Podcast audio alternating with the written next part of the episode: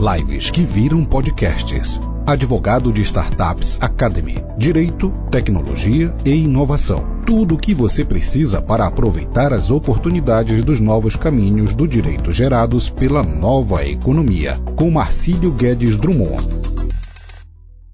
Olá pessoal, nós vamos trocar uma ideia sobre advocacia fora da caixa, ou profissional fora da caixa, algo que vai ajudar vocês de fato a não serem como a maioria, tá bom? Então deixa eu só esperar aqui a Nicole com a Júlia. Olá!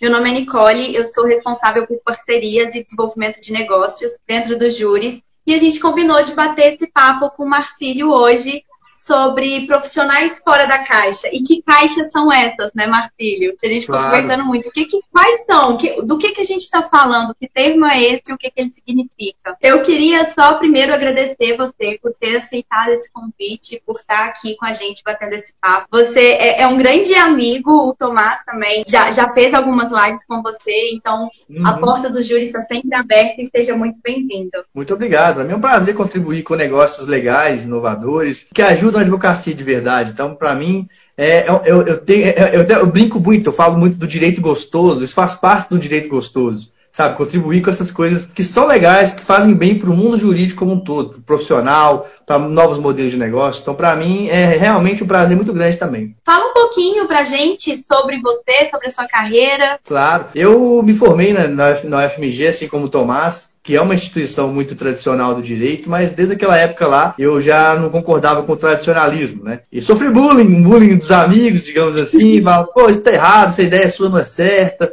Tudo isso aconteceu, mas com o tempo eu só tive cada vez mais certeza que o caminho a ser seguido seria um caminho diferente do tradicional. Mas não porque eu, Marcílio, falava, mas porque eu percebi que o tradicional já não, não servia mais para os tempos atuais, não servia mais para o mundo digital, né? E aí, a partir disso, eu fui testando, fui validando, criou a oportunidade de eu dar aula nessa área, né? Foi quando eu vi essa necessidade que eu criei uma startup de educação, não é nem uma startup jurídica, uma startup de educação para o público jurídico, que é a Advogado Startups Academy, que é uma EdTech, né? Pessoal que não sabe esses termos ainda, uma EdTech é uma startup de educação.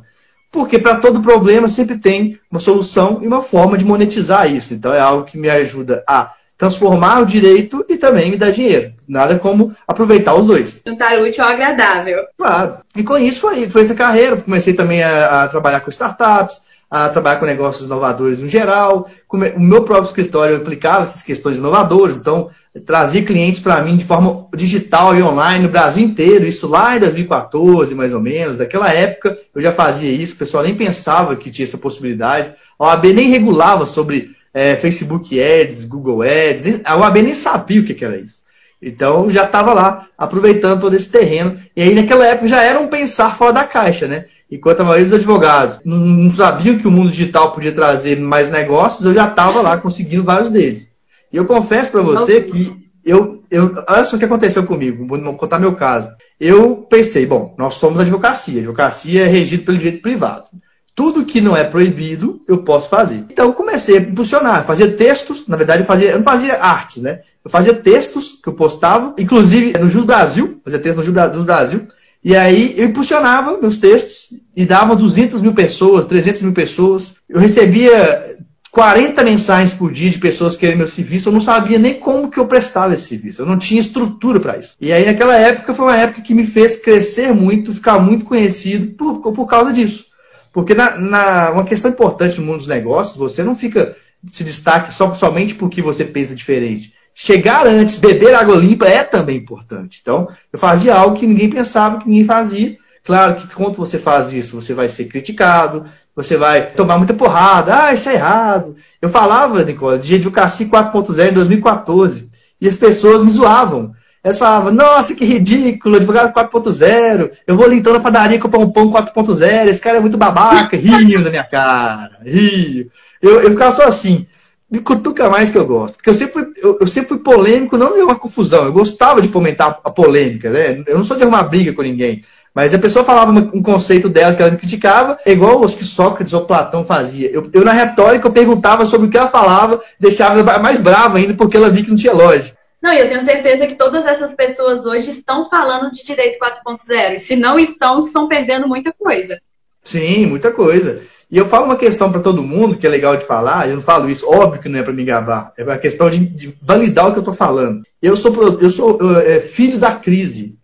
A gente fala de crise no Brasil desde 2012, 2013, quando eu me formei, já falava-se de crise, já tinha crise. Eu comecei em 2013 e eu não parei de crescer a carreira, né, todos os aspectos possíveis, eu não parei.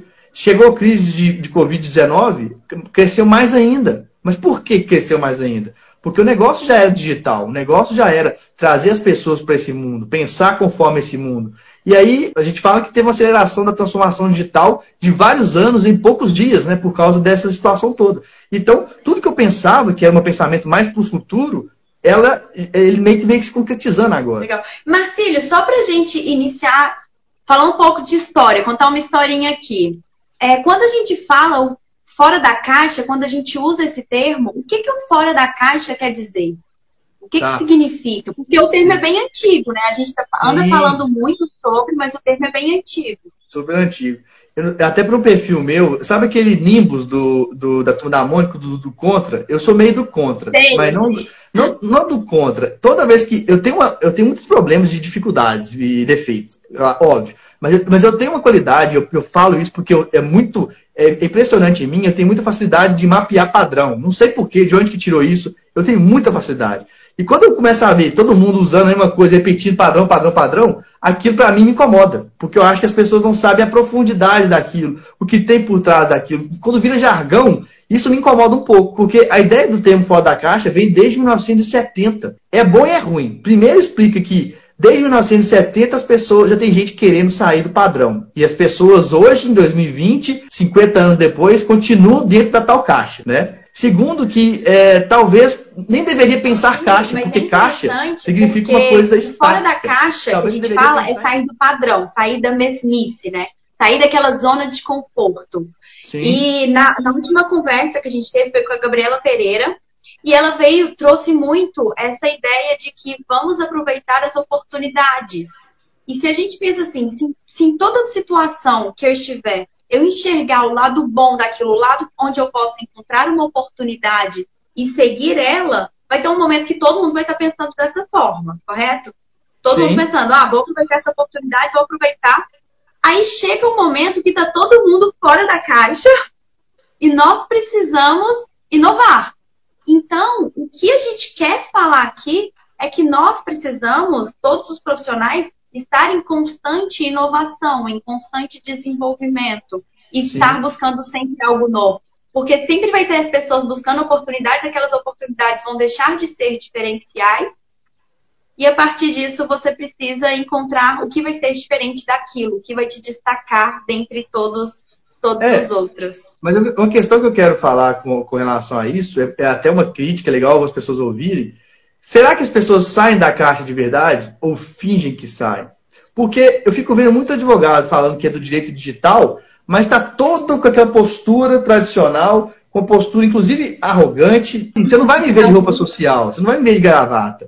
É, você não vai ver dessa forma. Isso sim é sair da caixa. Não é falsamente sair da caixa. Não é criar algo só para poder parecer algo de marketing. É viver o que você, você prega. Entendeu o que eu querendo dizer? As pessoas às vezes querem sair da caixa só um pouquinho, só para só poder parecer que são diferentes, mas elas não, realmente não vão de corpo e alma criar algo diferente.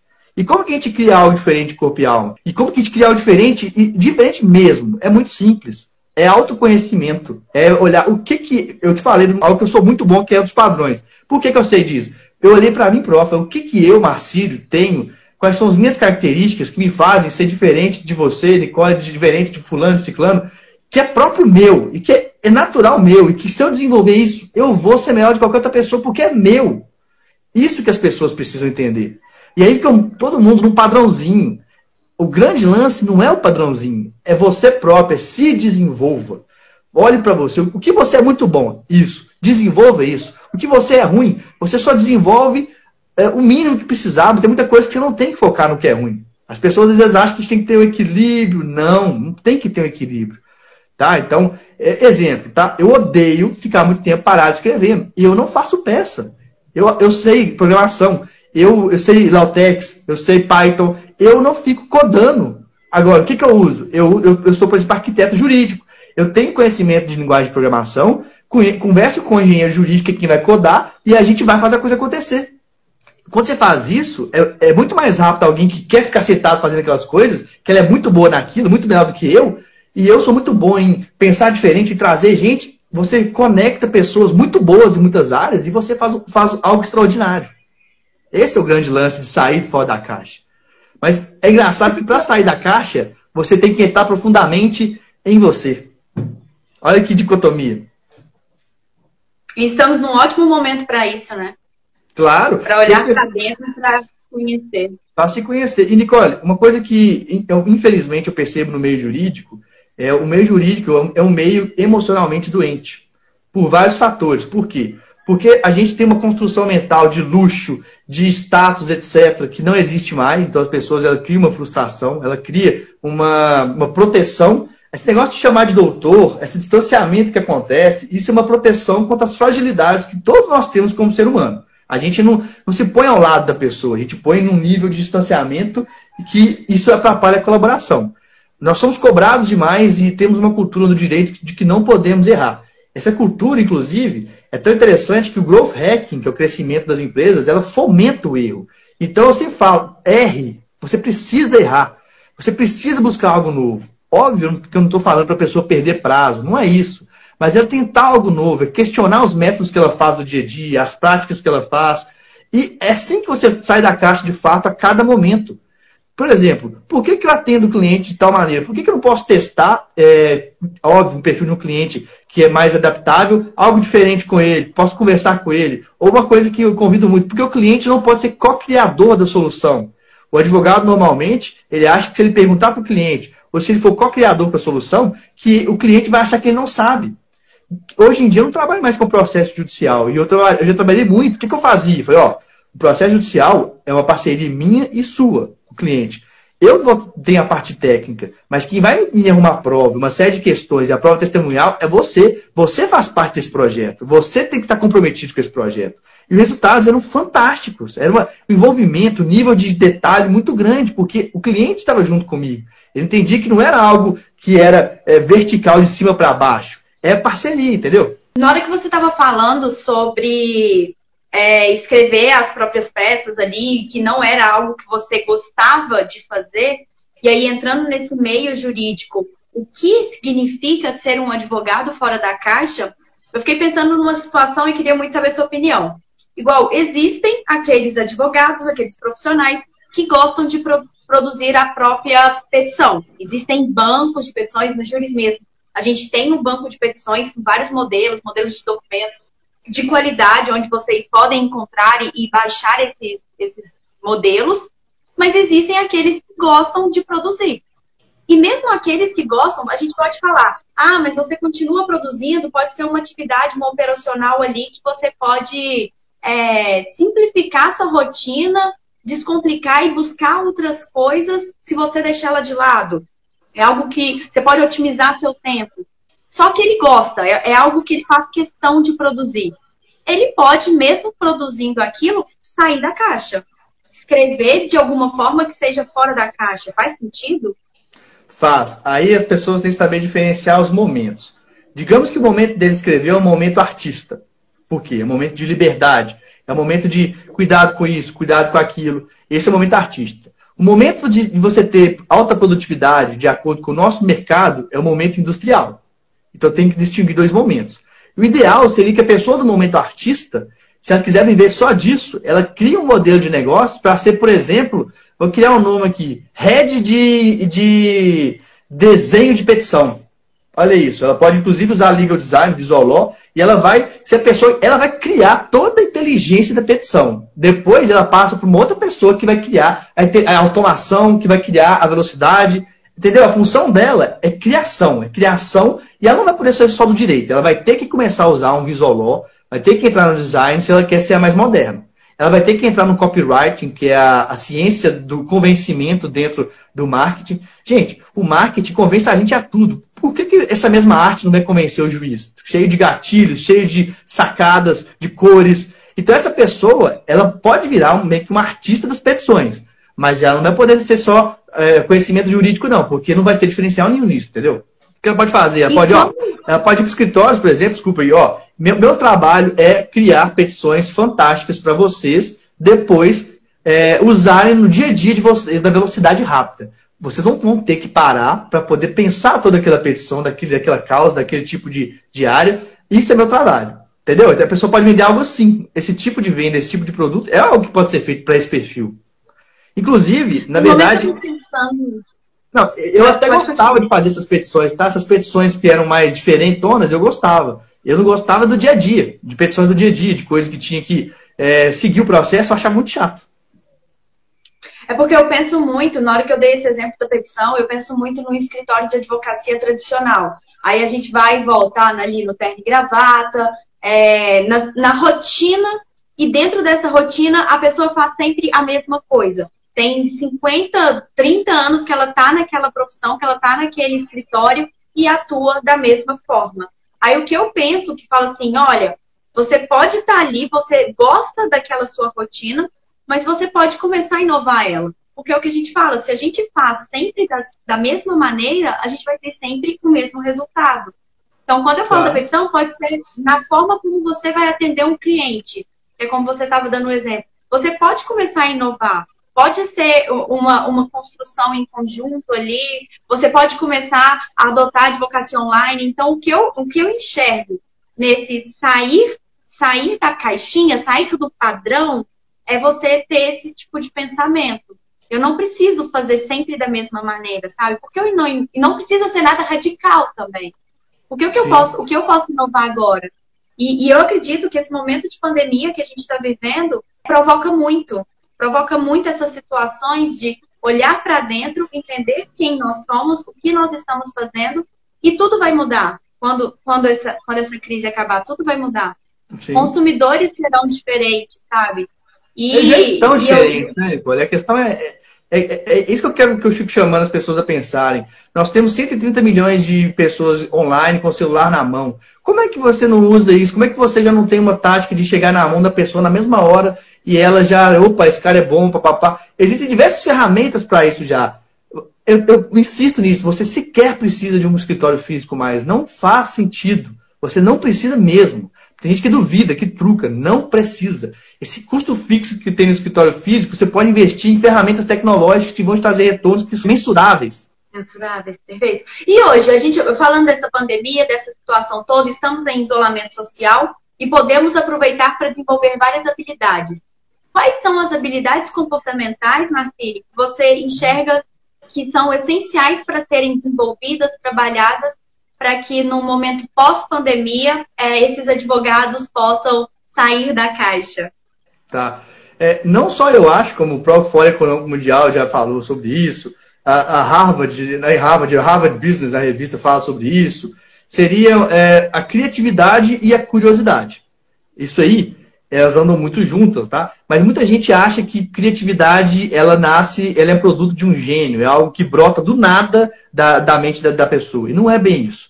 A criatividade é a junção de diversas áreas que você olha e que elas vão se juntando. Então, por exemplo, um advogado tradicional talvez olharia mais para o direito, direito, direito, direito. Se faz isso, ele não tem elementos de insight do design, elementos de insight da tecnologia, elementos de insight dos recursos humanos, elementos de insight das startups. Você não tem que dominar todas essas áreas. É o que a gente chama, inclusive, de profissional em T, modelo T. Tá? O que, que é isso? Modelo T, aqui na horizontal, aqui no, meu bigode aqui, ó, é, é, é, é, os conhecimentos generalistas. Então, é uma quantidade gigantesca de conhecimento de ferramentas amplas que você tem. E, e, o, e a parte é, vertical é, é, o seu conhecimento jurídico.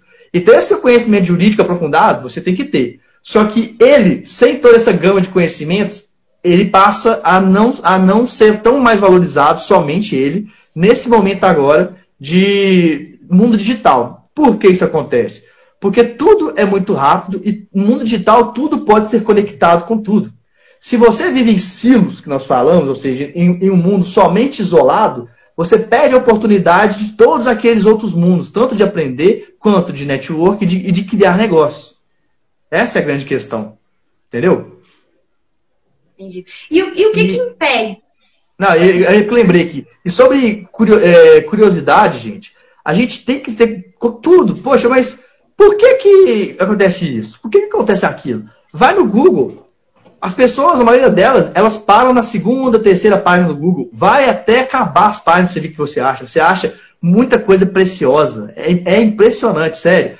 Tem muito material muito interessante, muito conteúdo interessante se você for no Google até o final, até o final, até o final, assim, procurando, cavando a internet mesmo. E olha que a gente nem está falando de Deep Web, a gente está falando da internet que todo mundo acessa, né?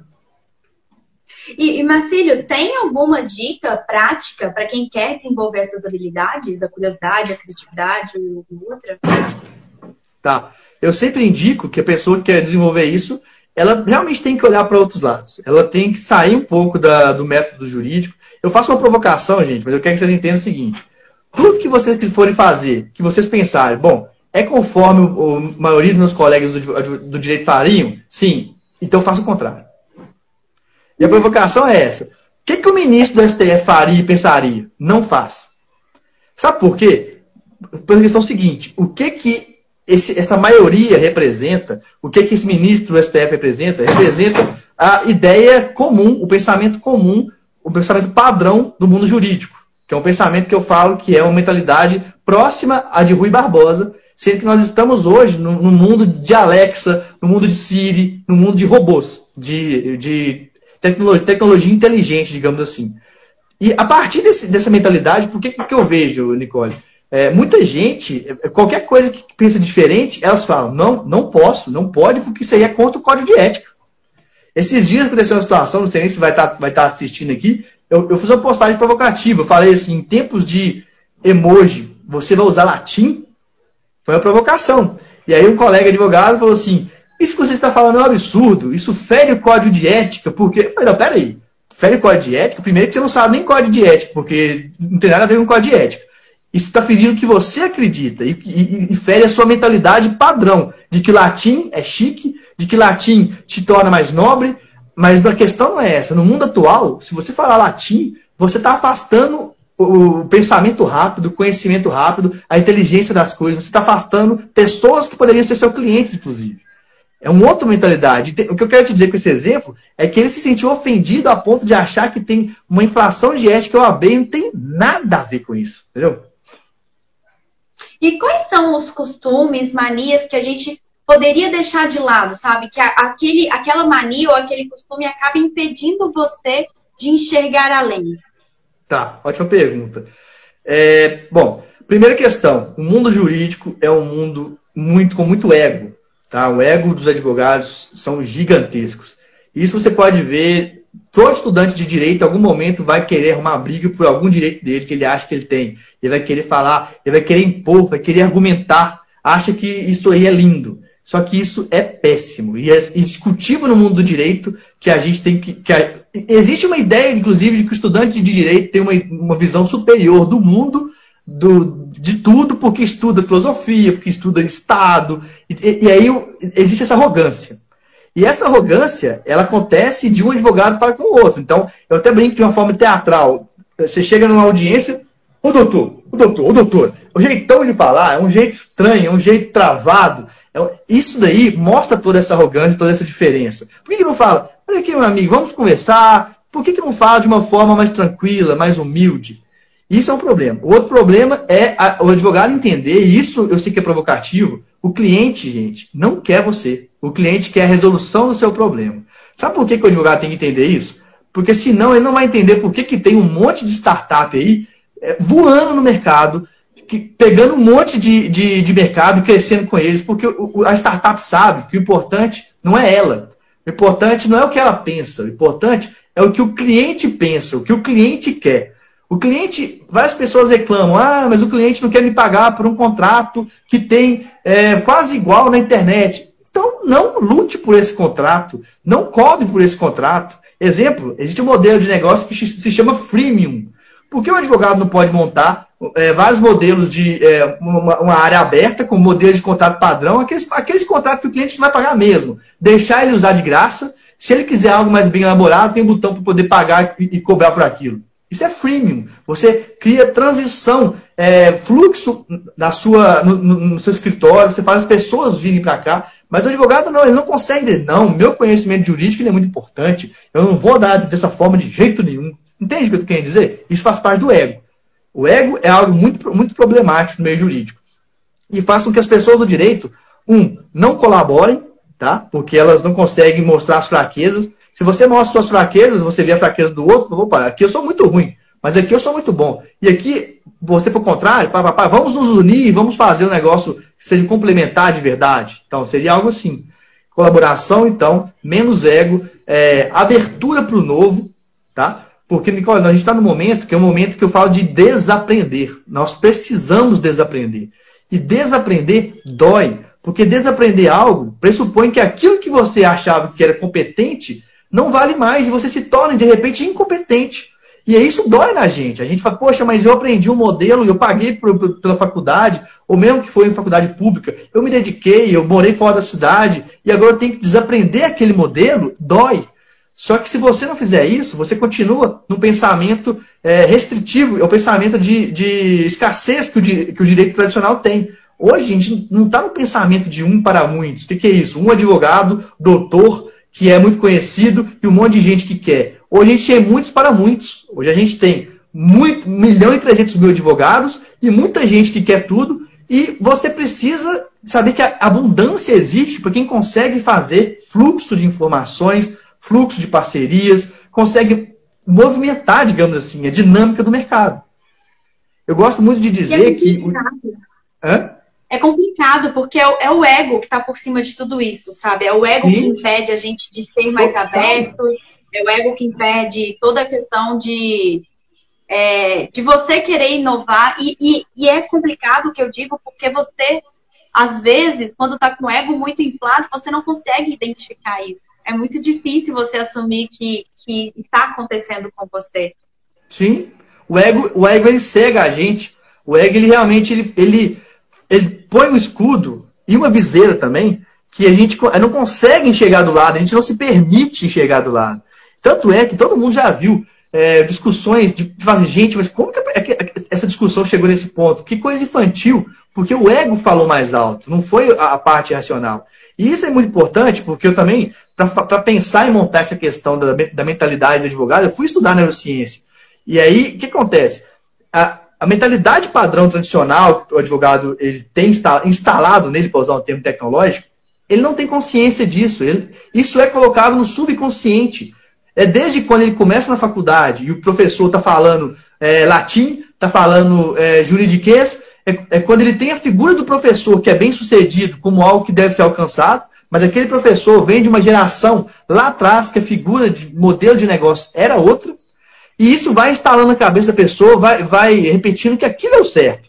Aí vai para o Poder Judiciário, as pessoas simplesmente acostumam com alguém pagar 30 mil reais para uma pessoa puxar a cadeira de ministro. Ó, gente, desculpe palavra, mas isso aí é, é. Não vou falar é, vou falar, é babaca. Não tem condição uma coisa dessa. Alguém pagar 30 mil para puxar a cadeira de alguém. Gente do céu. Eu, eu fico indignado com isso, fico indignado porque esse tipo de coisa, a ponto de um ministro falar que liturgia é muito importante, e por que, que ele fala isso? Ele quer proteger o status quo dele. Ele quer proteger todos aqueles benefícios que ele tem financeiros, de ego, de status, etc. A gente tem que ler por, por trás das entrelinhas. Entendeu? Por isso que eu digo, se o ministro do STF tem um tipo de pensamento e comportamento, normalmente não siga, porque esse tipo de pensamento não serve mais para hoje. Você não é o ministro, é? Então não siga.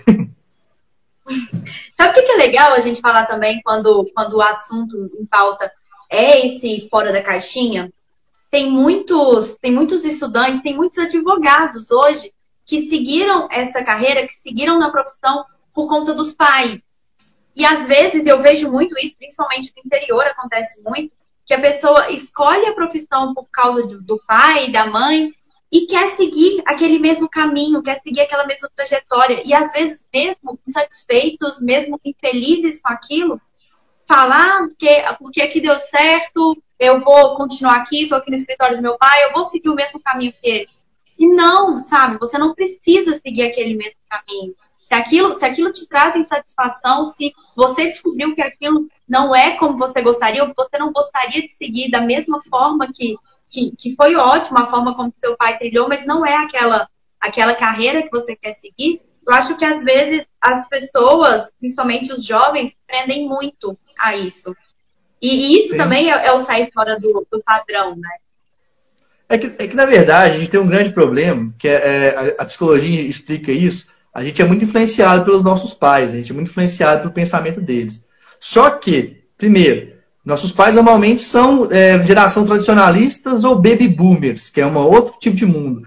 Nós somos a X, Y, Z, é outro tipo de mundo, tipo de pensamento. O padrão dos nossos pais, em geral, é o padrão da época industrial. O que, que era isso? Você tinha um, um, uh, um conhecimento, ele te serviria para a vida inteira. Hoje, nós temos o que nós chamamos de ciclo de obsolescência muito pequeno. Hoje, você faz uma pós-graduação, em seis meses, você pode estar já atrasado. Hoje, não serve, as coisas são muito rápidas, as velocidades são muito rápidas. Na verdade, se a gente for mais a fundo, o sistema educacional nosso está todo errado. A gente vê o seguinte: tudo muda, olha o sistema educacional, continua o mesmo, aquele mesmo sistema, o professor lá passando informação, os alunos sentados. Então, desde o sistema educacional até a, a ideia de mundo das pessoas continua um padrão num mundo que é totalmente, é, que a gente chama de VUCA, né? que é, é um termo em inglês, que é volátil, ou seja, mudanças rápidas, incerto. O que hoje era certo, amanhã passa a ser errado. Eu brinco muito. O que antes era coisa de bandido, tatuagem, hoje é coisa de professor. Então, isso é um exemplo para brincar com essa questão. É, tem o, o, resto também do VUCA, mundo complexo, mundo que você tem que olhar diversos elementos e mundo ambíguo. Então, ao mesmo ambíguo também tem a ver com a complexidade. Então, ao mesmo tempo que algo pode ser bom, pode ser ruim. E as pessoas elas precisam entender que não dá para ter uma mentalidade fixa para nada o grande lance, Alvin Toffler falava, é que gente, eu até postei isso, o analfabeto do século XXI é aquele que é capaz de aprender, desaprender e reaprender. Isso é o fora da caixa, entende? Eu, eu não sei, eu acho que eu penso tanto assim que eu não gosto de fazer alguma coisa por muito tempo, de meses em meses, eu me reformo, digamos assim, meses em meses, eu me mudo. E isso é uma estratégia de startups. Startups maiores, elas destroem o próprio mercado. Aquela empresa de cigarro, acho que é Jeff, Jeff Morris, uma coisa assim, ela está criando uma forma de, de um produto para as pessoas pararem de fumar. Veja só, ele, ela ganha muito dinheiro com cigarro, mas está criando uma forma das pessoas não fumarem mais, um outro produto que não é fumar. Ela quer destruir o próprio mercado, porque ela sabe que se ela não fizer isso, as pessoas ativistas vão fazer. Você entende? Perfeito, perfeito. Ótima colocação. Sim, as, as, pessoas não podem ficar presas nas, ideias delas ou naquelas coisas que deram certo. A gente tem que se reinventar o tempo inteiro. E eu sei que. Porque o tá mercado está tá... se reinventando, né? Sim. Se a gente não se reinventa, nós vamos ficar para trás. E, e, eu acho que uma palavra legal, uma habilidade legal para a gente colocar junto com curiosidade e com.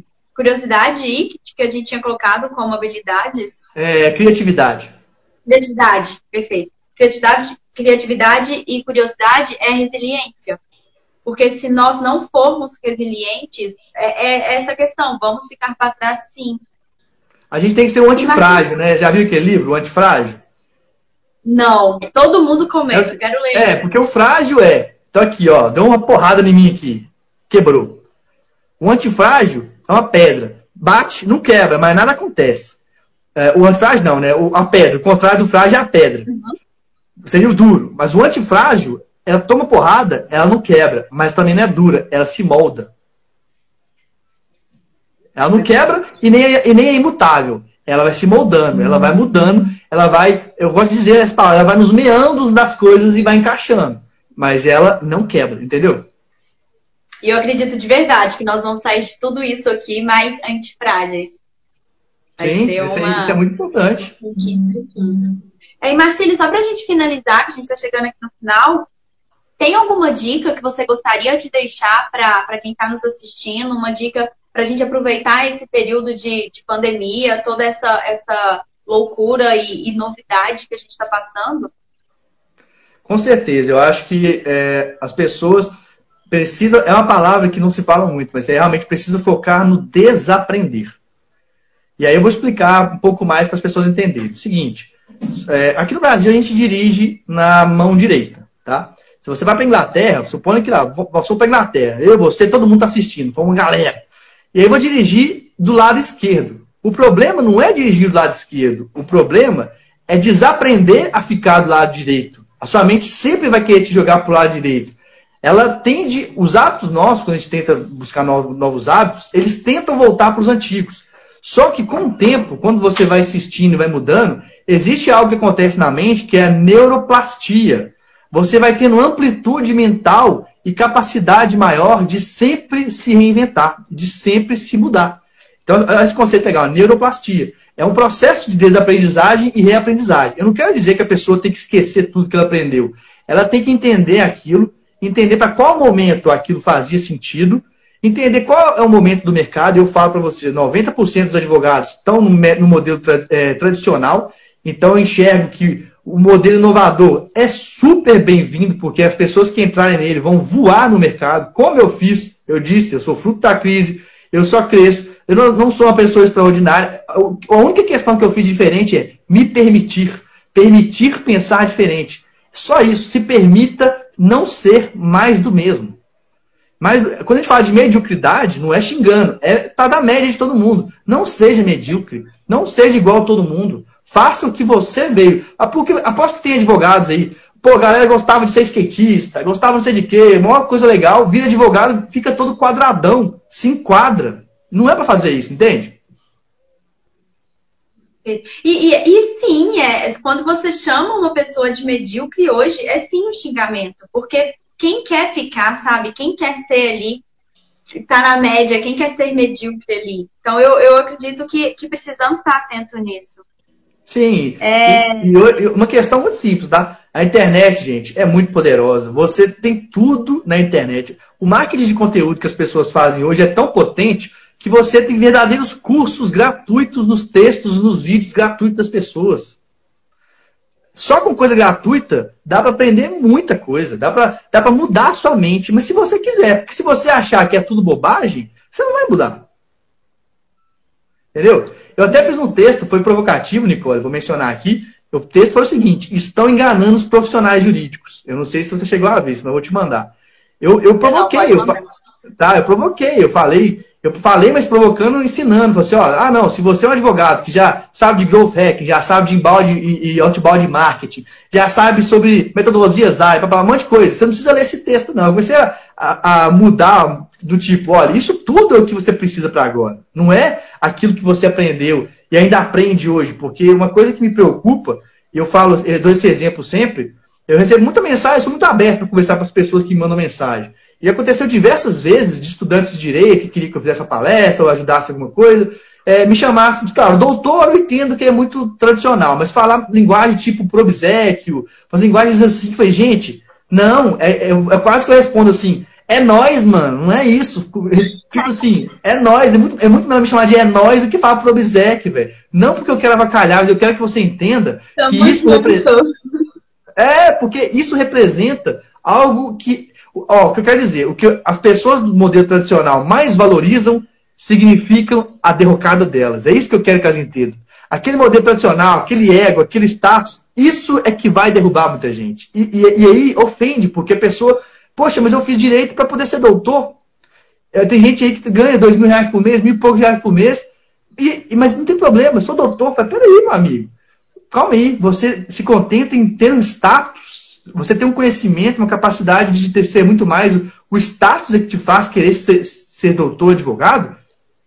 Não faz isso. Se for para ganhar mil, mil e poucos reais, com todo respeito, porque eu gosto, mas o pessoal da, de uma loja de roupa ganha isso. Para que, que você precisa de, de estudar cinco anos, precisa se dedicar, gastar tempo, gastar dinheiro para ganhar um valor como esse? É uma questão que não faz sentido. Você entende? É uma provocação para a pessoa entender que o importante não é a autoridade, o importante não é você ser autoridade porque alguém te elegeu, ou autoridade porque é, você foi um concurso. A autoridade bem construída é com conhecimento, é com obras, é com entrega. Isso que as pessoas precisam entender. Não, perfeito. E, e, essa conversa, toda essa conversa nossa, é muito mais uma, um, uma provocação. Eu tenho certeza que muitas pessoas que estão assistindo a gente agora, e bom, muito bom essa conversa ser agora, uma sexta-feira, que muita pessoa, muita, muitas pessoas vão levar como reflexão para o final de semana. Sabe? Na hora que você for, for parar agora, descansar, vai começar a refletir. o quanto é importante tudo isso que a gente conversou aqui. Sim, Mas, claro. Marcílio, eu queria te agradecer bastante por essa conversa, por esse encontro. Não, para mim foi, foi ótimo, né? Adoro vocês da Júlia também. Eu já, o dia que eu conheci com o Tomás, eu falei com ele, cara, você foi um cara de vanguarda. Você é, fazia coisas que hoje eu falo muito para as pessoas fazerem, você já fazia. Às vezes não sei se você tinha consciência de que estava fazendo, que era tão inovador, não, mas é, e, a, e, a, empresa de vocês ajuda muita gente que quer ser ajudada, né? Mais uma vez, tem que querer, né? E, é, e é aquela questão, e o Tomás foi muito isso. Ele saiu do lugar, ele saiu da zona de conforto. Ele viu que no momento ele não estava satisfeito, ele estava incomodado com, aquele, com aquela realidade que ele estava vivendo, falou assim, não, é isso que eu quero. Então, é uma provocação para muitas pessoas que estão nesse momento também, ao invés de continuar ali por, por comodismo ou qualquer outra questão, acordar e falar assim, ainda dá tempo. Sim. E sempre dá tempo. Sempre é, sempre é hora, sempre é momento de você estar tá inovando e buscar um diferencial ali na sua carreira. E não é só carreira, né? Tem muito. Sempre tem o pessoal, é muito difícil, não tem como você separar o pessoal do profissional. Você precisa Sim. entender que se você não está satisfeito ali na sua carreira, é muito difícil você estar tá feliz também na sua vida pessoal. Então, sai do lugar, né? Sai da sua zona, sai ali da sua zona de conforto, sai ali da sua caixa e, e, e vem ver o que tem aqui fora, né? Eu gosto de falar muito. É... Gente, eu tenho, eu tenho certeza que todo mundo que foi fazer direito tinha um fogo no, no coração, tinha uma coisa ah, que muita, eu sei que muitos começam a apagar. Vem, vem, muita frustração, vem muita porrada da vida, vem as decisões absurdas do judiciário. Não deixe esse fogo apagar. Esse fogo é que vai te fazer transformar e juntar com outros inovadores e fazer uma fogueira gigantesca de inovação. É isso, pense nisso, não deixe o seu fogo interno apagar. Aquilo que fazia você brilhar. Nossa, meu direito me encanta. Mas o direito que vai encantar agora é um outro direito, mas não deixa apagar. É isso que eu quero dizer. Perfeito. Vamos, vamos terminar assim, então. Muito obrigado. Marcelo, então. muito obrigada. Tá, ó, pessoal. Muito obrigada. E vamos, vamos marcar uma próxima depois. Não, com todo orgulho, com todo orgulho, com toda uh, felicidade. É, pessoal, se alguém tiver alguma dúvida ainda, pode mandar é, mensagem para mim inbox que eu vou respondendo aqui no arroba advogado startups. É, também, se quiserem seguir lá, Júris Underline Correspondente, né? Esse que é o né, do Júris Underline, tem, né? É. Perfeito. Mas eu acho que se as pessoas clicarem aqui em cima, quando terminar a live, elas conseguem também ir direto pro perfil do Júris. Fechou. E aí a gente está vou... cheio de conteúdo, tem muita coisa bacana acontecendo lá. Não, ótimo. E eu vou compartilhar essa live depois nas minhas redes sociais, para quem quiser assistir mais, tá? E ver, ver esse bate-papo nosso aí. Outra coisa também, aproveitar e dar um recado. Quem não entrou ainda no meu canal do Telegram, pessoal, o canal do Telegram é gratuito, com conteúdos diários. A gente tem mais de 4 mil pessoas lá. Eu estou trabalhando muito conteúdo foda lá para vocês, para ajudarem a abrir essa caixa. Eu trabalhei esses dias lá, cinco formas importantes de, de cultivar a curiosidade, como que isso te faça diferencial. Eu não só falo, ah, curiosidade, como é que eu trabalho curiosidade? eu falo para você. Ah, o que, que é arquétipo de marca? Como é que é isso? Pá, pá. Então, eu estou ajudando muito nesse, essa galera nesse sentido lá e vamos lá. É o momento de estar tá se capacitando e se atualizando. É, Marcílio, chegaram algumas perguntas, a gente não conseguiu copiar todas aqui e por conta do tempo também. Aí não sei se essas pessoas tiverem interesse, igual você falou, Marcílio se colocou à disposição de mandar essa, essa dúvida para ele, é, mas só para esclarecer mesmo, que a gente gostaria de. Pode, pode me mandar. Podemos marcar outras lives também, será sempre um prazer, estou sempre aberto. Podemos fazer aqui, podemos fazer depois junto lá no Amo Direito, é, que a gente vai pegando o público todo, juntando na, no caldeirão de galera que quer mandar brasa, e é isso aí. Somos uma comunidade, né? Temos que estar. Tamo junto! Valeu! Hashtag, né? Então... Tchau, Marcília. Até uma próxima. Chegamos ao final de mais um podcast. Siga acompanhando nosso trabalho pelo Instagram, arroba advogado de startups. Faça parte do nosso canal do Telegram, com conteúdos gratuitos e diários sobre o novo direito. Basta procurar por advogado de startups Academy no Telegram ou enviar uma mensagem no nosso Instagram e pedir para participar. Espero você no próximo podcast Advogado de Startups Academy com Marcílio Guedes Drummond.